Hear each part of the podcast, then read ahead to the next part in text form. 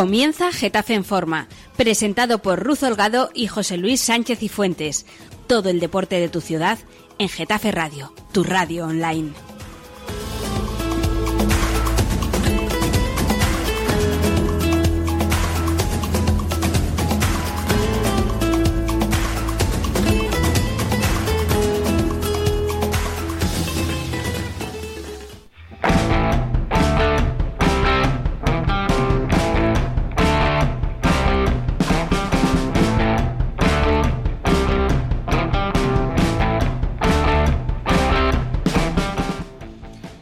Buenos días, Getafe. Es 2 de junio, son las 12 y 28 de la mañana y arranca Getafe en forma.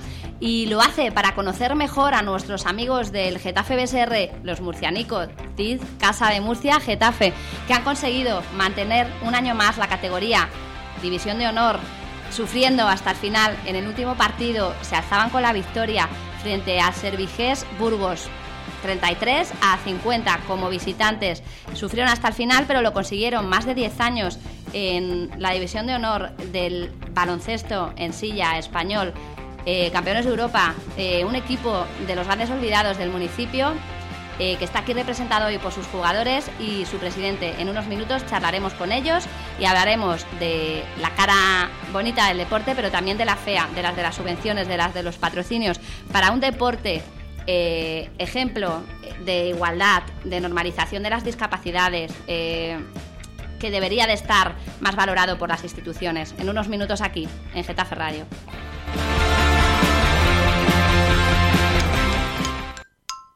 Ya están aquí las fiestas de Getafe. Desde el 25 de mayo hasta el 17 de junio disfruta de conciertos, actividades infantiles, deportes, exposiciones, autos locos, fuegos artificiales, juegos e infinidad de actividades. Encontrarás diversión, bullicio y un ambiente festivo en todos los rincones de la ciudad. Súmate a las fiestas de Getafe. Te esperamos. Si tú no quieres, es no. En fiestas también. La diversión no es una excusa. El alcohol no es una excusa. ¿Estás borracho? También es no. Estoy cansada. También es no. Acepta un no por respuesta. No permitas el acoso machista. Por un Getafe para todos y para todas. Getafe es nuestra. Las fiestas también. Campaña promovida por el Grupo Municipal Ahora Getafe.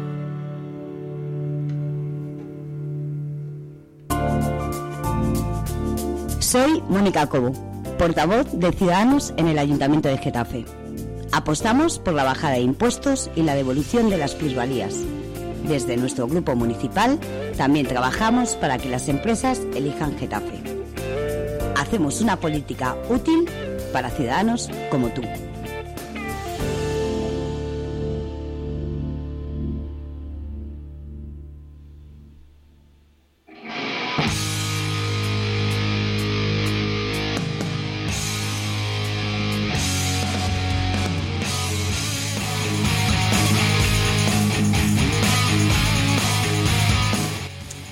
Ahora sí, comenzamos. Getafe es una de las principales ciudades donde se puede disfrutar del baloncesto en silla.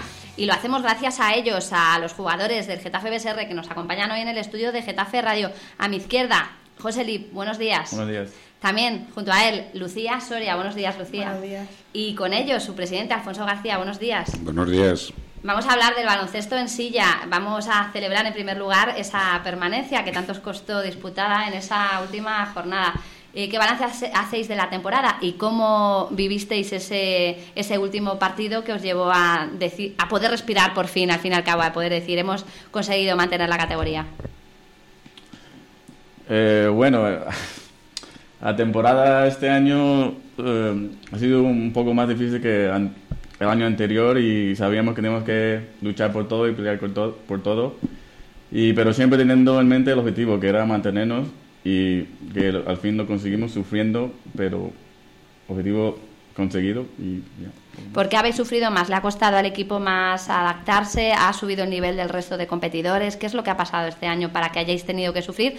Algo no habitual, porque después de 10 años en la máxima categoría no, eh, no parecía que, o sea, sí que parecía que fuerais uno de los que pudiera estar de la parte media para arriba, no de, la parte media para abajo, que es donde habéis, os habéis movido este año. Sí, yo, si me permite, voy a contestar yo un poco la pregunta, ¿no? Eh, es difícil entender que un equipo que termina una temporada, que fue la anterior, proclamándose campeón de Europa, en la temporada siguiente su objetivo sea mm, no bajar, no perder la categoría y, dentro de ese no perder la categoría también había otro, otro, no objetivo, sino otra necesidad paralela que era no podíamos volver a participar en Europa, no podíamos defender, intentar defender el título europeo. ¿En qué se resume todo esto de, por qué este cambio?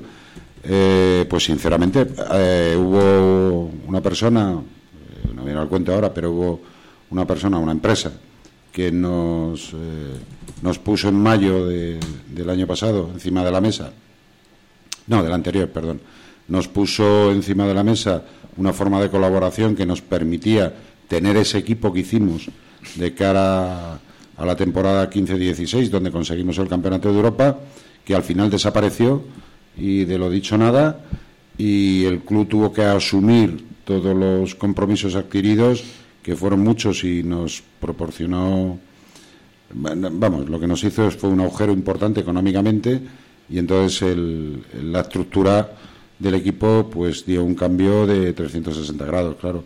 Nos encontrábamos no solamente que no teníamos suficiente para abordar la, temporada, sino que teníamos que, dejar atrás muchas cosas e ir pagando algunas de las deudas que nos había generado pues esta marcha atrás de una empresa que, bueno que se había comprometido y que estaba comprometida yo diría que hasta las últimas conversaciones fueron eh, en el mes de marzo ya del año pasado del 2016 venían del 2015 pero al final tuvimos que hacer frente nosotros con nuestros recursos y sacar recursos de lo de siempre, ¿no? A nivel de créditos avalados de forma personal y demás.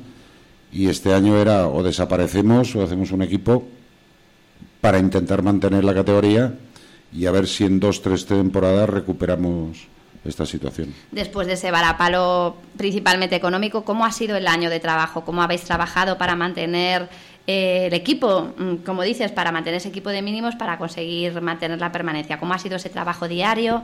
Eh, ¿Cómo han sido los entrenamientos? ¿Cómo habéis organizado los viajes? Eh, ¿Cómo habéis conseguido finalmente pues que, el equipo no desapareciera, sino que se mantenga un año más en la categoría nacional del baloncesto en silla? Bueno, pues reduciendo de entrada a nivel de club, de estructura de club, reduciendo costes de todos sitios, reduciendo en viajes este año, pues eh, nos hemos hecho los viajes en coches particulares por toda España, exceptuando los últimos dos desplazamientos que hubo una empresa que nos dijo, oye, pero ¿cómo estáis viajando de esta forma, no? Gente con discapacidad, que no es, no es lo mismo que gente sin discapacidad, ¿no? Porque ir a Ferrol, 600 y pico kilómetros, ida y vuelta en menos de 36 horas, eh, a ver, una persona que está en silla de ruedas con una discapacidad, una paraplegia o cosas de estas, eh, no viaja igual que uno que no, ¿no? Y entonces eh, una, una, empresa que nos dijo, no, esto no es posible. Y le voy a decir quién es, o sea, fue John Deere.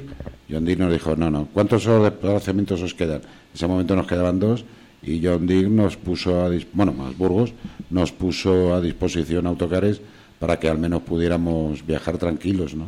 porque era, eh, yo lo pongo aquí encima de la mesa, que alguien lo piensa, alguien sin discapacidad, te vas un sábado por la mañana conduciendo, juegas a las seis y media de la tarde del sábado, descansas un poco y el domingo de madrugada para acá, si daba para hotel, porque otros viajes han sido ida y vuelta en el día, ¿no? Juégate un partido, conduce 800 kilómetros en un día para jugar un partido y representar a Getafe. Así hemos tirado la temporada, ¿no? gracias a que al final se ha conseguido un bloque de jugadores y de técnicos que tenían muy claro que era salvar la temporada, que el equipo no desapareciera, que había que ir como fuera y disputar los partidos como fuera y que era intentar, mm, pues eso, no bajar, porque además este año había dos descensos directos y un tercero que promocionaba. El directo lo, lo salvamos en abril y bueno, no, antes, creo recordar, en marzo con el partido en Ferrol, partido que ganamos en Ferrol después de hacer, pues eso, volver a Getafe con 1.300 y pico kilómetros para el cuerpo y algunos jugadores conduciendo, y ahí lo salvamos la categoría. y después pues ya no pudo ser lo de la promoción, nos hemos quedado a una canasta, a una canasta de salvar la promoción, pero bueno, la jugamos y se la ganamos a Burgos.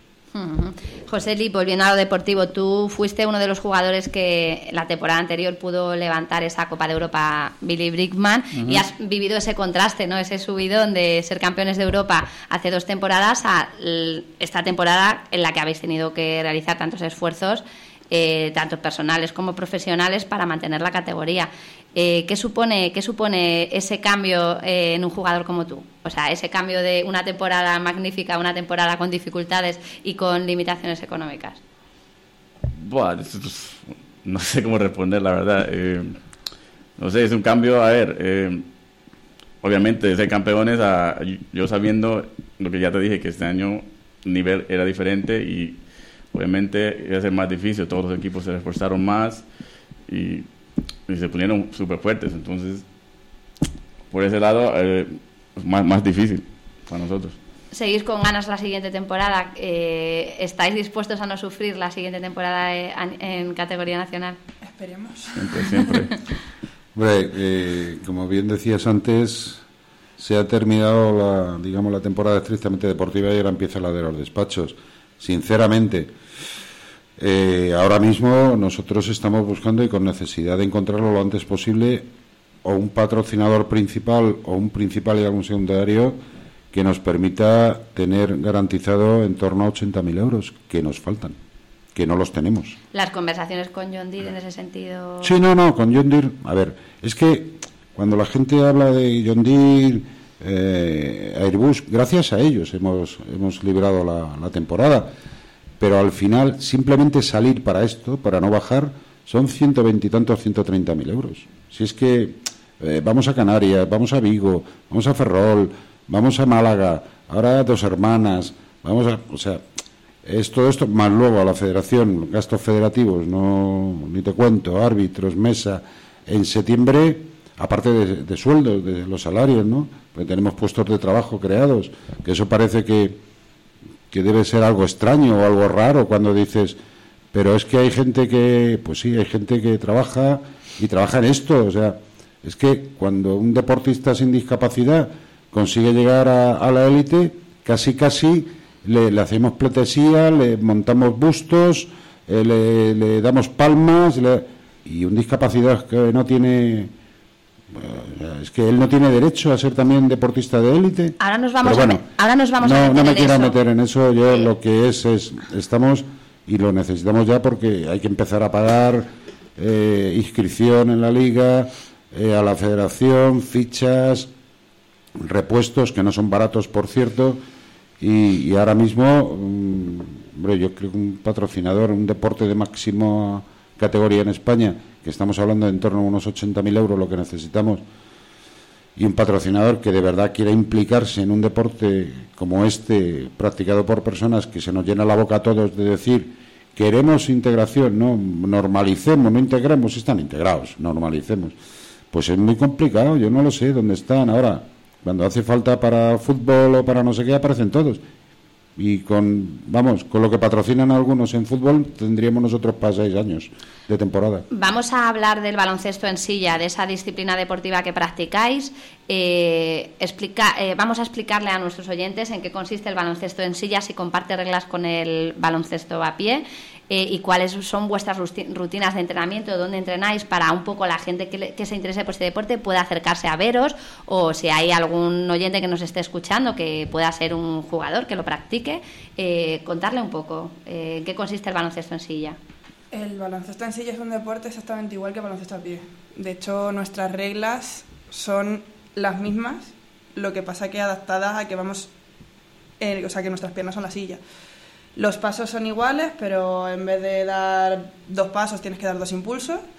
Se cuenta todo exactamente igual, la pista es exactamente igual que en baloncesto a pie, la canasta está a la misma altura y entrenamos lo mismo. Nosotros, por nosotros dos, por ejemplo, entrenamos por la mañana y por la tarde solo para poder jugar la Liga Nacional. Eh, estamos en el Juan de la Cierva, eh, sesiones de pista, de tiro, entrenamiento en equipo y luego, por ejemplo, yo voy al gimnasio dos días por semana también con la preparadora física.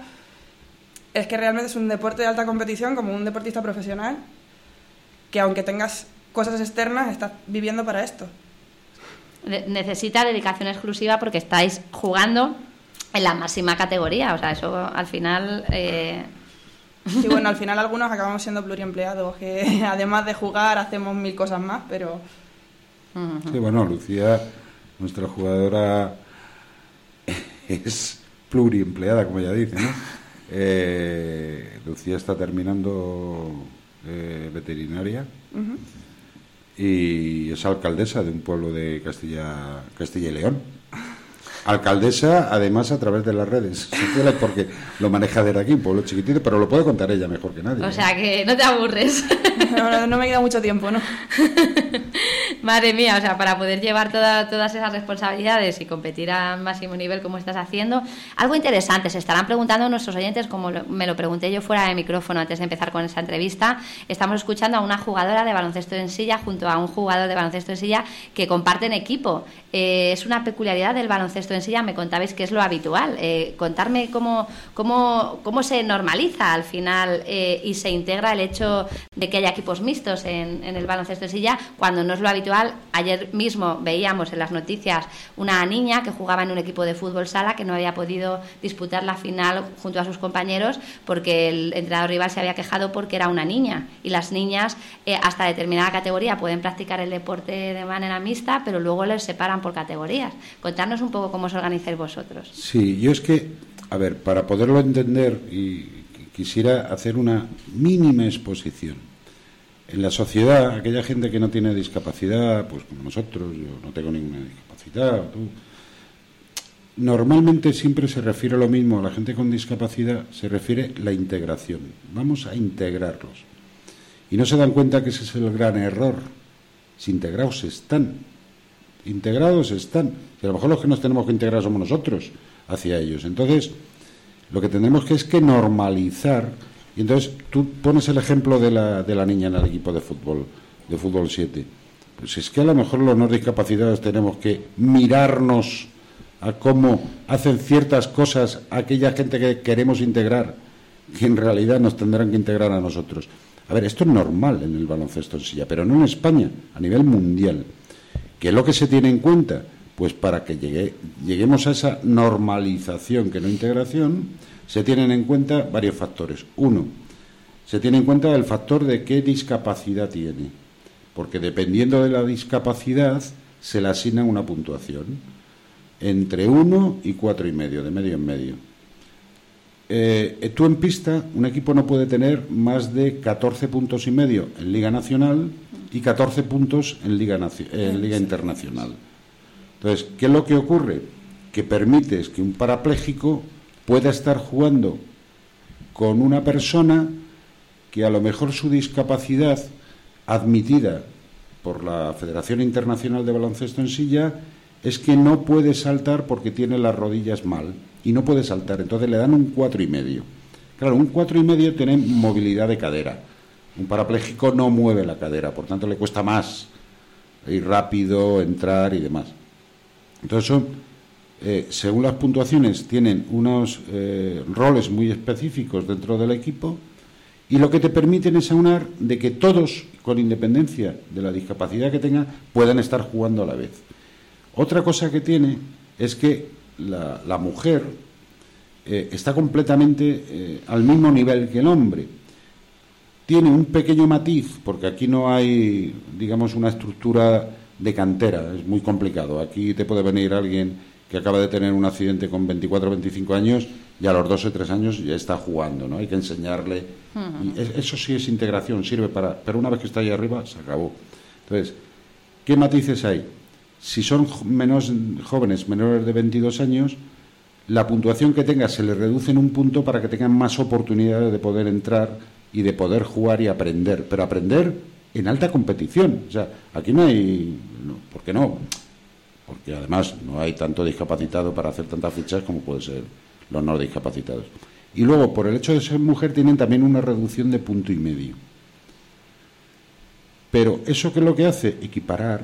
Equiparar en aquellas funciones que en teoría, digo en teoría porque hay jugadoras que le dan 27 vueltas a hombres, equiparan un poco más el, el tema de hombre-mujer y permite que además los clubs trabajen también con la mujer dentro de la misma plantilla de los hombres y los hombres.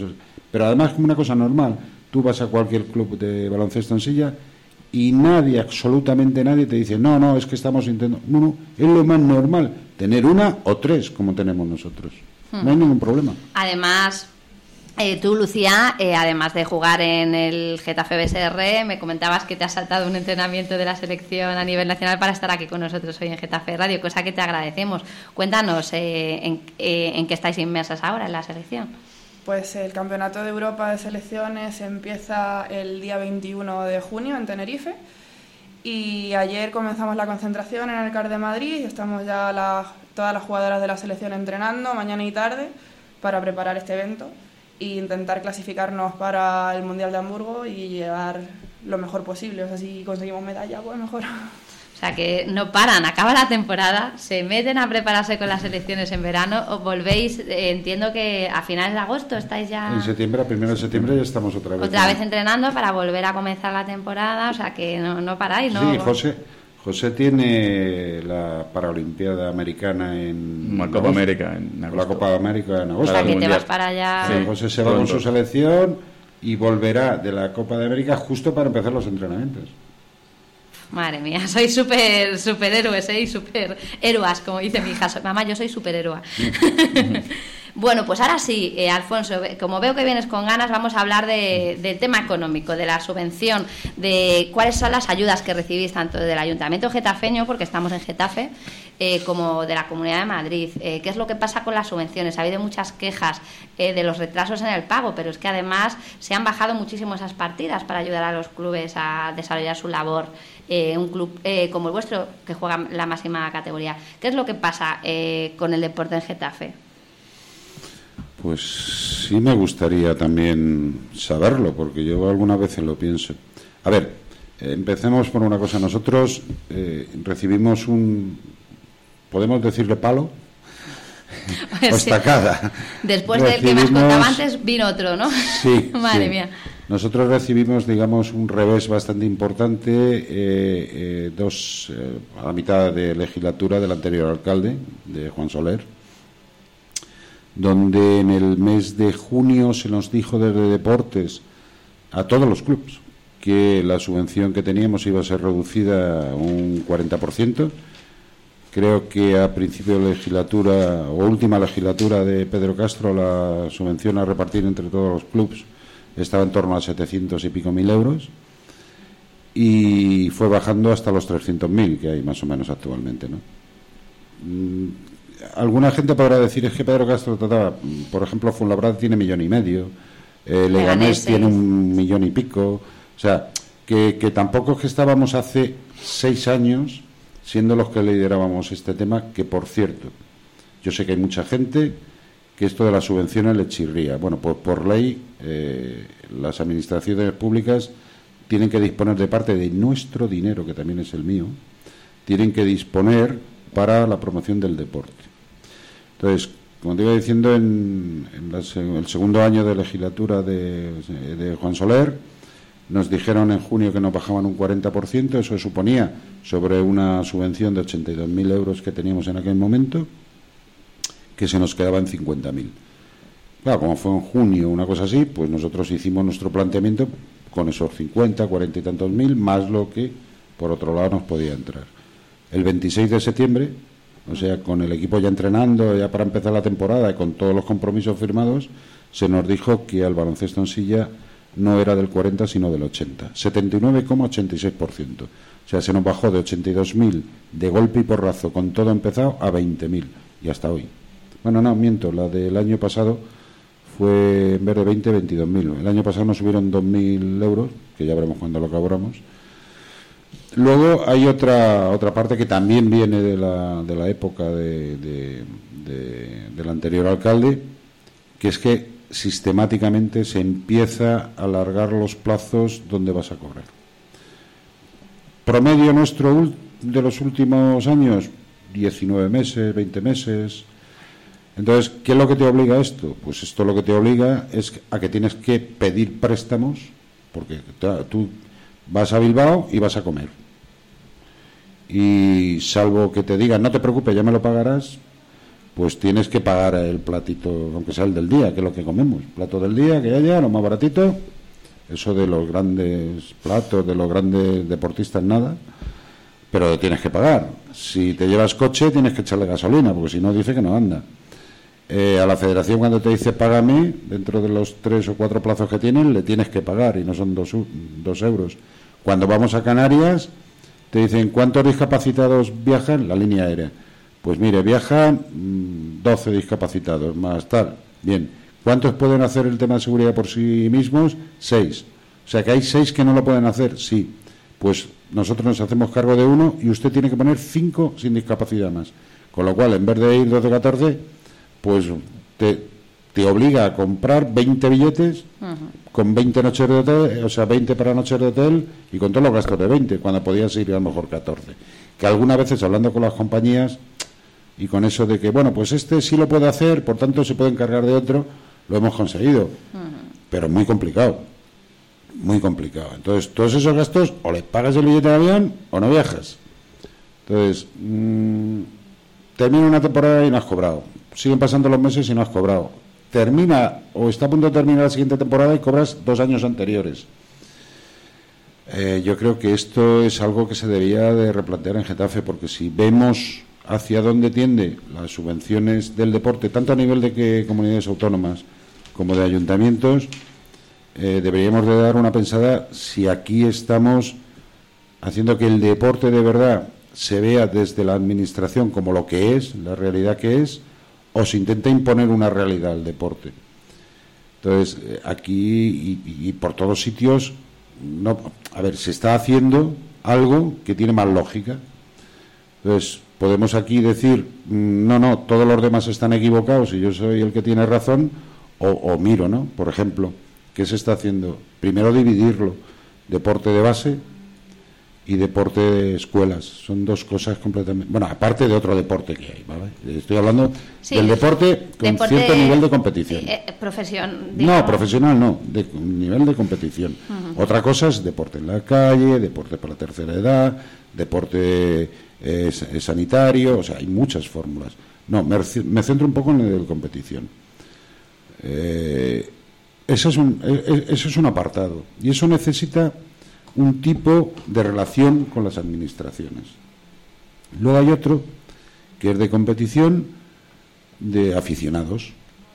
De aficionados quiero decir que se compite en la ciudad, ligas municipales, ligas regionales, bueno, deporte de competición, eh, pero que digamos tiene ese nivel y no quieren, los que están ahí no quieren otro nivel. Bueno, es que eso no se puede tratar como el deporte base, se tiene que tratar de otra forma, ¿no? Aunque el base, en casi todos, menos en el nuestro porque es imposible, casi todos tienen, digamos, una, una unión directa con ese otro deporte, ¿no? Sí, porque además en vuestro caso salís claramente perjudicados cuando se prima, por ejemplo, a un club en función del número de chavales que tienen la sí, escuela. No, eso no lo han dicho. eso no llegaron a decir que. Entonces dices, pero si es que mm, no puedo competir nunca con un club de fútbol 11 que tiene 600 niños cuando no tengo tantísimas personas discapacitadas que puedan practicar el deporte. No puedo crear una escuela porque, como bien nos has explicado, mucha, muchos de vosotros empezáis a practicar este deporte con 20, 24 años a raíz de pues, un accidente de tráfico o cualquier otra cosa. Entonces, estáis en inferioridad de condiciones todo el rato para poder acceder a esa subvención. Sí, eso, eso es otra parte que ahora iré con la parte de la comunidad. ¿no? Y por terminar, la otra estructura del deporte es el deporte de élite. El deporte de élite existe. Hay un deporte profesional que está marcado por la ley del deporte, que es el fútbol primera y segunda división, la segunda B no.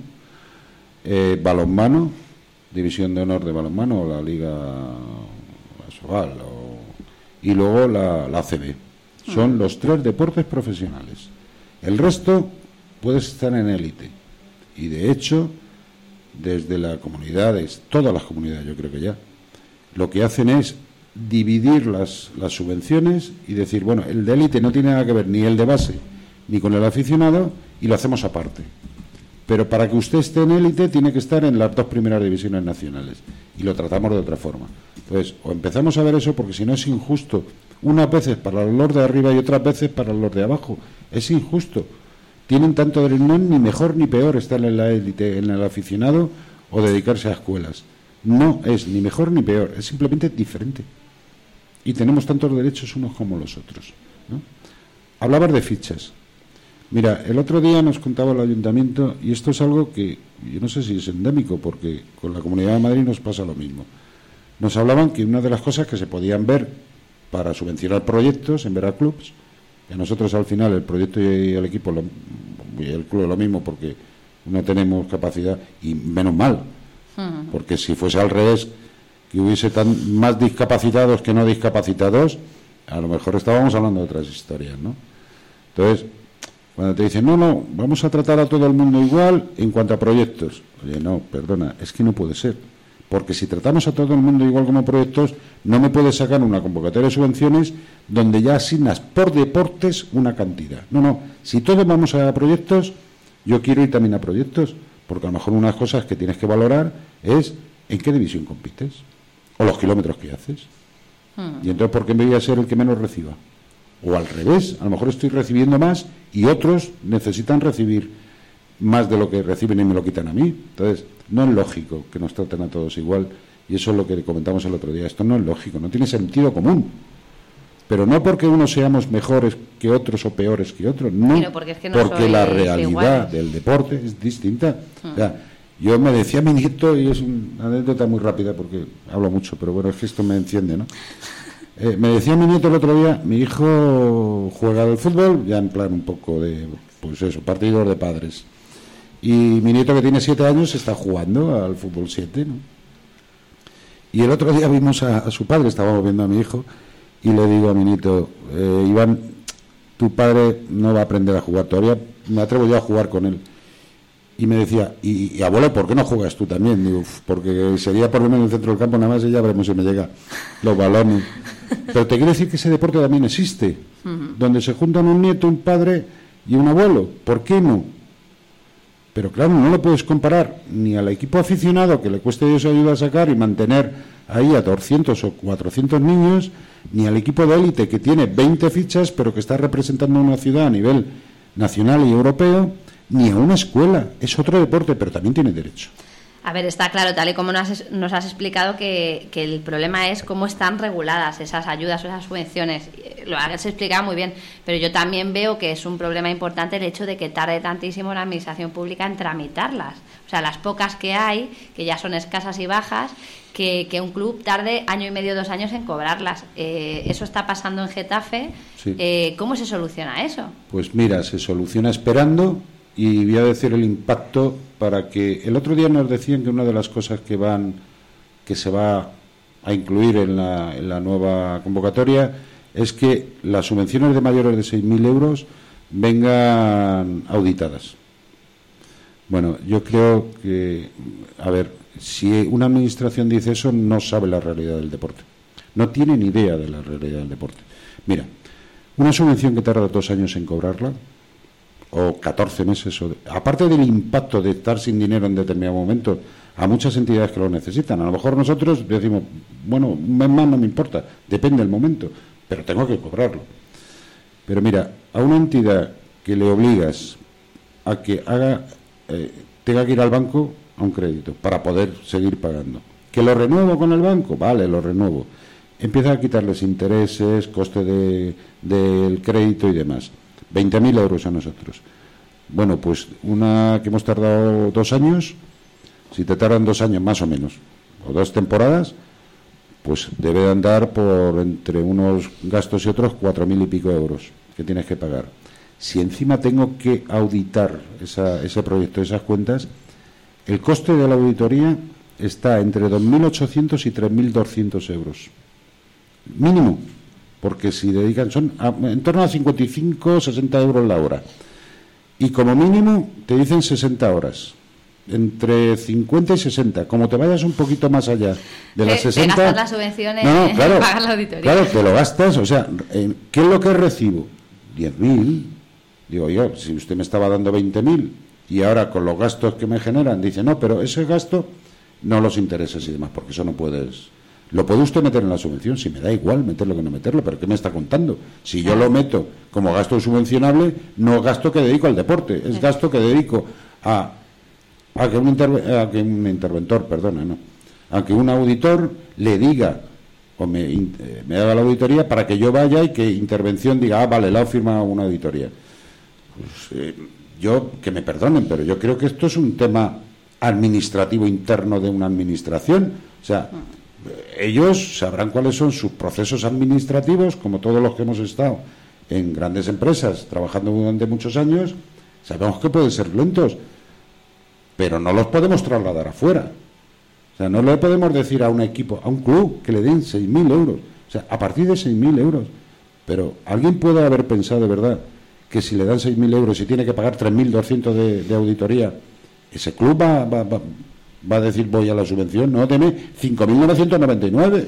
¿Vosotros como deportistas eh, estáis al tanto de todas estas cosas que nos está contando Afonso o preferís ni enteraros de cómo funcionan estos temas y centraros en el deporte, en vuestros entrenamientos y en, vuestros partidos?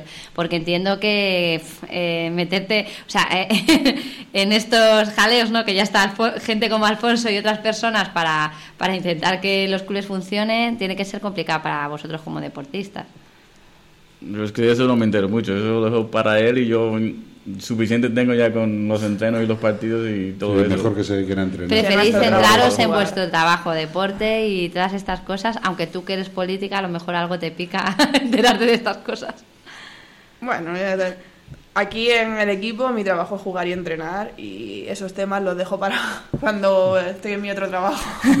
Alfonso, hubo una reunión, si no me equivoco, hace poco para hablar de la subvención para el año que viene, para el año 2018. No, no, para este. Para la de este año. Este año no ¿Sacasteis algo en claro o salisteis tan, viste, veis, salisteis viendo el futuro tan negro como cuando llegasteis? Yo particularmente eh, lo único que saqué en claro es que lo las personas que vinieron por parte del ayuntamiento eran técnicos y ellos estaban diciéndonos eh, qué contenía el nuevo pliego, el pliego de este año.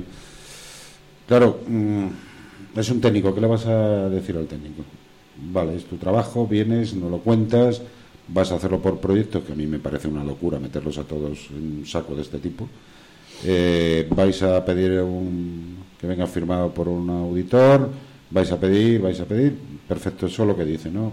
Pero yo eché de menos alguien que de alguna forma eh, pudiera dentro, porque parece ser también que se oye por ahí que es que los clubes nos queremos salir de la ley, porque la ley de subvenciones, no, no, no, no.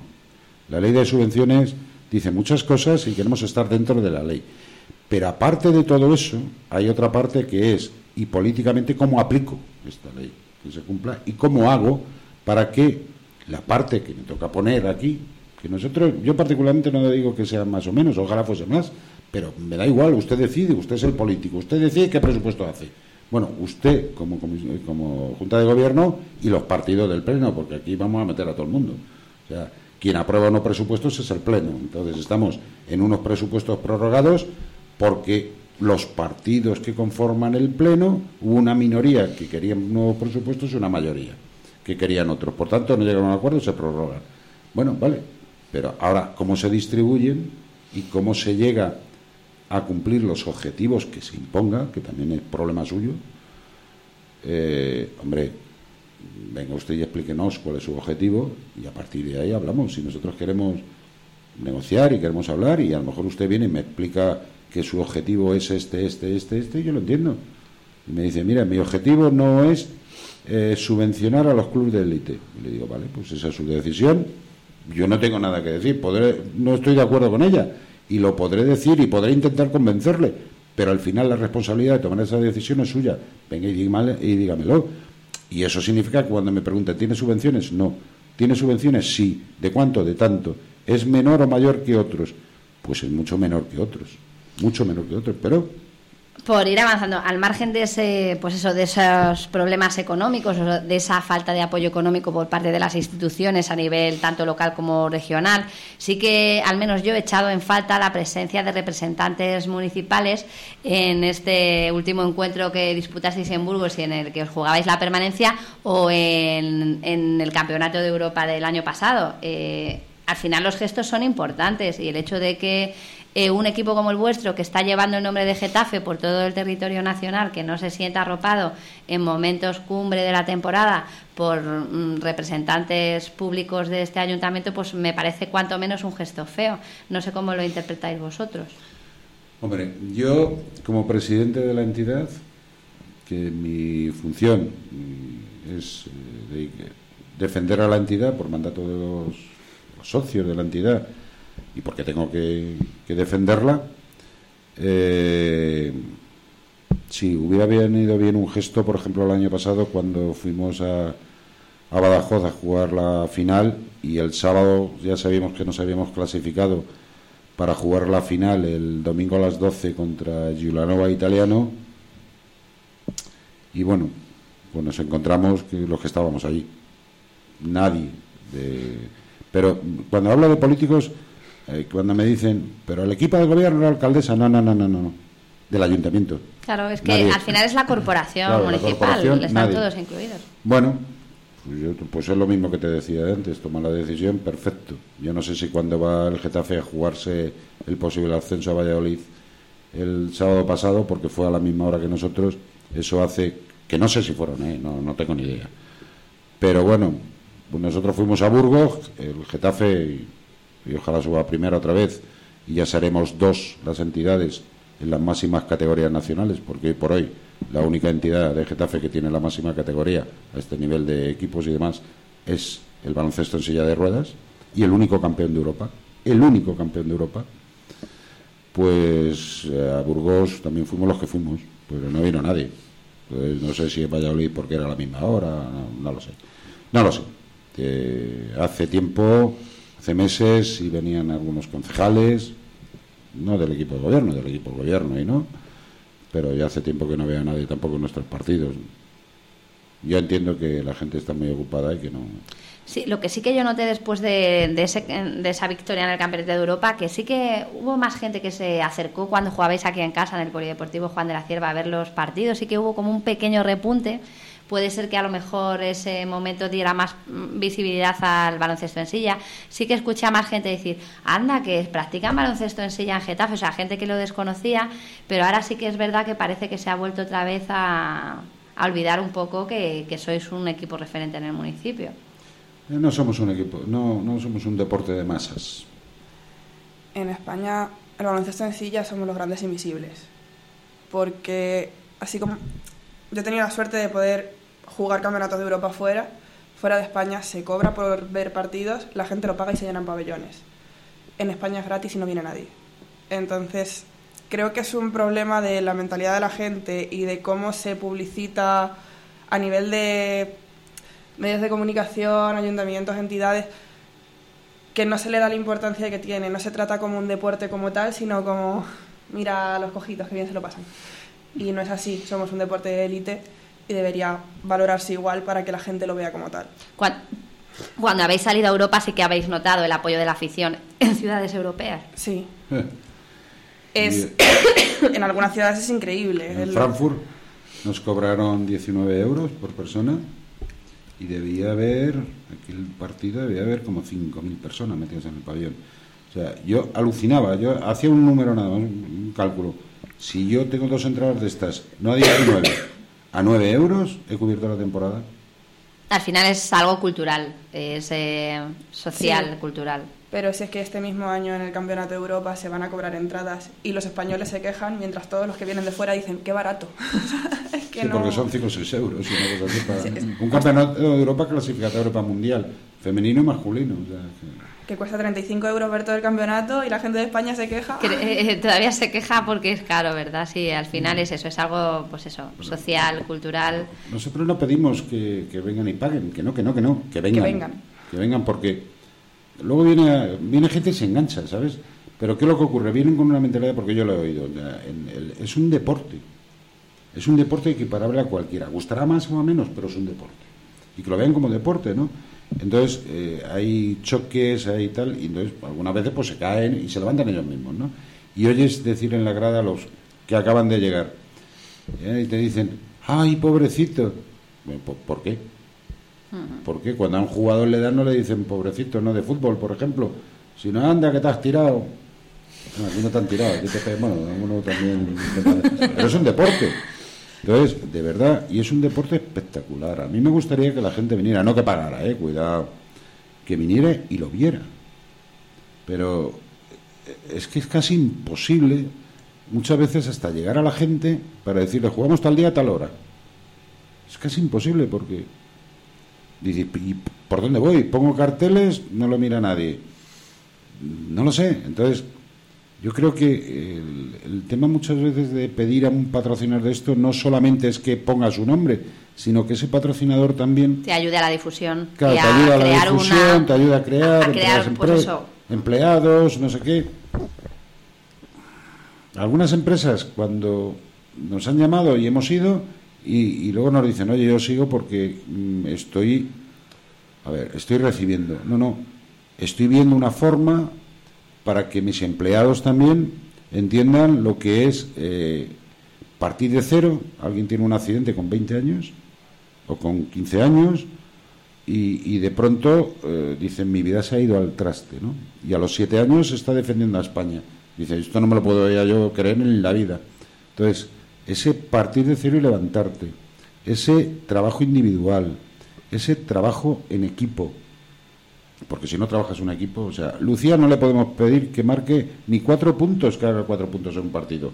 Lucía le pedimos que bloquee esas sillas enormes del contrario para que otro, con una silla también enorme, compañero suyo, o sea, un cuatro, un tres, pueda entrar en la zona y pueda marcar.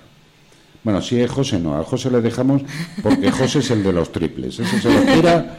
bueno, de hecho ha sido el que más triples ha hecho, aunque en porcentaje el segundo de la liga pero se ha hecho sesenta y tantos o setenta. Setenta, creo. No sé. Setenta de, pero muchos también. 70 de ciento. No, no, 150 y algo. Sí, algo así, no sé. Ah, no, están las estadísticas. O sea, que algunos jugadores de ACB quisieran tener el porcentaje de acierto de triples, ¿no? Entonces, es un trabajo en equipo, pero equipo porque son dentro del equipo especialidades muy diferentes según la discapacidad. Eso es lo bonito del deporte, lo que nos gusta del deporte en Getafe en forma, esos valores, ¿no? que al final son los valores de superación, de trabajo en equipo que tú bien estás poniendo aquí sobre la mesa.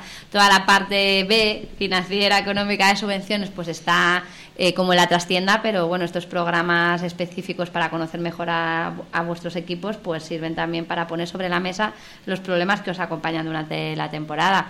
Eh, ¿Quieres que terminemos con tema patrocinadores? ¿Estáis como locos buscando patrocinadores para planificar la temporada? ¿Hacemos un llamamiento desde aquí a nuestros oyentes? Pues yo haría un llamamiento, como todo el deporte, pero te voy a poner un ejemplo y ya que estoy esta mañana un poco poniendo encima de la mesa aquello que vienes trabajando no tú solo, sino con gente de la Junta Directiva y con otros directivos a ver, eh, nosotros, la entidad se llama Club Integración Deportivo Casa Murcia Getafe, porque históricamente fue la Casa Murcia la que lanzó.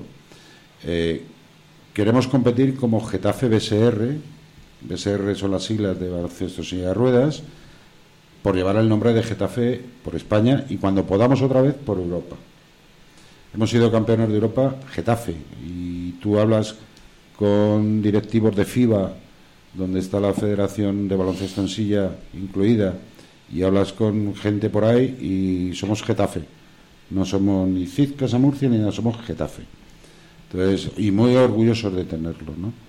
Entonces, lo que desde aquí es que nos da envidia, o sea, Valladolid, Fundación Fundación Grupo Norte de Valladolid es, es la, es la empresa que el Grupo Norte se acerca a Valladolid, chicas, que le da 120.000 euros al año. Es que Anfip, que no tiene un patrocinador grande, el, el, Ayuntamiento de Vigo y, la Diputación, que le dan 140.000 euros. por competir en máxima categoría. Claro, es que te vas a Bilbao y Vidaquea pues le suelta otros ciento y pico mil euros y no hablo de Ilunion porque esa es otra historia. Ilunion, la propia Fundación 11, o sea, estamos hablando de que nos enfrentamos a presupuestos, que nos enfrentamos a presupuestos de 300, 200 y pico mil euros y nosotros vamos al justito y además creando puestos de trabajo, ¿no? Porque aquí José, aunque no es mucho, pero todos los meses tiene tanto derecho de cobrar su nómina como mucha gente. No es mucho, pero es una nómina. Entonces hay que pagarle. Y de aquí le decimos a las empresas que, que se unan a un proyecto que no solamente es deportivo, sino también es social y que, hombre, ya que desde algunas administraciones en el pasado, ya aquí en Getafe hace no muchos años, nos decían que es que no nos podemos comparar a un club de baloncesto a pie que mueve 600 niños, digo, pues no, ni queremos compararnos. Ni queremos compararnos, porque entonces tendríamos que empezar a partiros piernas a aquellos que pensáis así. Hmm. Para empezar a sumar, hombre, no tiene sentido. No nos queremos comparar en volumen, ¿cómo nos vamos a comparar en volumen? Yo creo que ha quedado bastante claro, Alfonso, lo explicas muy bien. Se, nota que sabes de lo que hablas y que te sale de, las entrañas porque lo estás viviendo todos los días. Se suma a la felicitación que os hacíamos al principio del programa uno de nuestros oyentes a través de Facebook Live. Rafael González os felicita eh, por haber conseguido la permanencia un año más. Así que al final la gente que os sigue celebra vuestros logros deportivos y esperamos poder seguirlo celebrando con vosotros muchos años más. Y si el año que viene al siguiente cambia la situación económica, empiezan a valorar el deporte, el baloncesto en silla, ya sería, vamos, ya hacemos aquí un especial tertulia o lo que nos quieras proponer, pero yo creo que falta mucha mucho trabajo didáctico, mucho trabajo de mm, pues eso, de explicarle a la gente cómo funciona y es, es complicado, o sea, hay que hacer un trabajo desde abajo y cambiar la manera de pensar de esta sociedad, de estas instituciones, es, es difícil. Así que al final, yo siempre os lo digo, los que venís aquí a Getafe Radio, sois unos Quijotes, vosotros sois unos Quijotes del deporte, la gente que me viene de cultura son unos Quijotes de la cultura, y es que es así, gracias a personas como vosotras, pues se pueden, se pueden seguir practicando deportes como este.